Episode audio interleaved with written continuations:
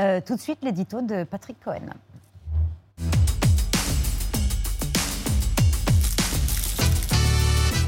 En manque de parrainage, il lui faut en trouver une centaine d'ici dix jours. Marine Le Pen a annoncé qu'elle suspendait sa campagne. À qui la faute? Alors Le Pen et les signatures, c'est une histoire aussi vieille que le Front National, une histoire qui commence presque toujours comme ça.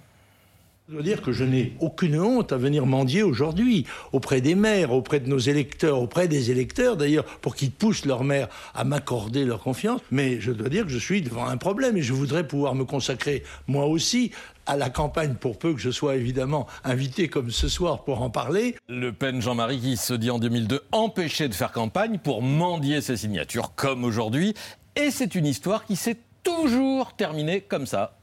Malgré les pressions exercées par un certain nombre de présidents de conseils généraux sur les maires qui avaient signé pour nous, Dieu merci, euh, un grand élan, un grand sursaut républicain nous a apporté de nombreuses signatures de maires pour remplacer celles des maires félons qui avaient renié leur signature. Jean-Marie Le Pen qualifie en 95 contre les maires félons et entre les deux, le leader du FN qui met en scène sa crise de maire pendue au téléphone avec les élus, exactement comme Marine Le Pen aujourd'hui.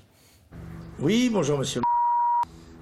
Je me permets de vous appeler parce que... 50 parrainages à trouver en 8 jours, je sais que c'est beaucoup. C'est pour ça que je ne fais plus que ça. Mais, euh, mais, mais, mais il faut absolument que, que je puisse être candidate. C'est pas possible.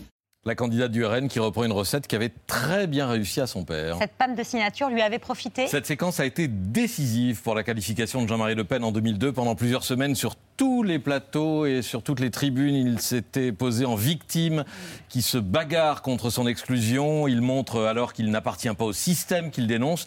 Et en plus, il obtient le soutien de ses adversaires quasi unanimes à juger que son forfait serait un problème, une anomalie démocratique, à une exception, euh, Jacques Chirac qui a dit euh, lors d'un 20h de TF1 que euh, la loi est la loi, que euh, je comprends qu'à force euh, de propos agressifs contre la droite, euh, Le Pen a pu dissuader un certain nombre d'élus signer euh, pour lui, et donc Le Pen n'a qu'à s'en prendre qu'à lui-même. Et aujourd'hui?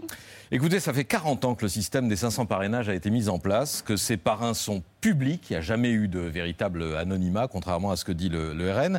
20 ans que Marine Le Pen connaît la difficulté à franchir l'obstacle. 6 mois qu'elle sait que son parti, ayant perdu un tiers de ses élus régionaux et la moitié de ses élus départementaux aux dernières élections, il lui faudra trouver environ 200 signatures de maire, c'est-à-dire 4 fois plus qu'il y a 5 ans.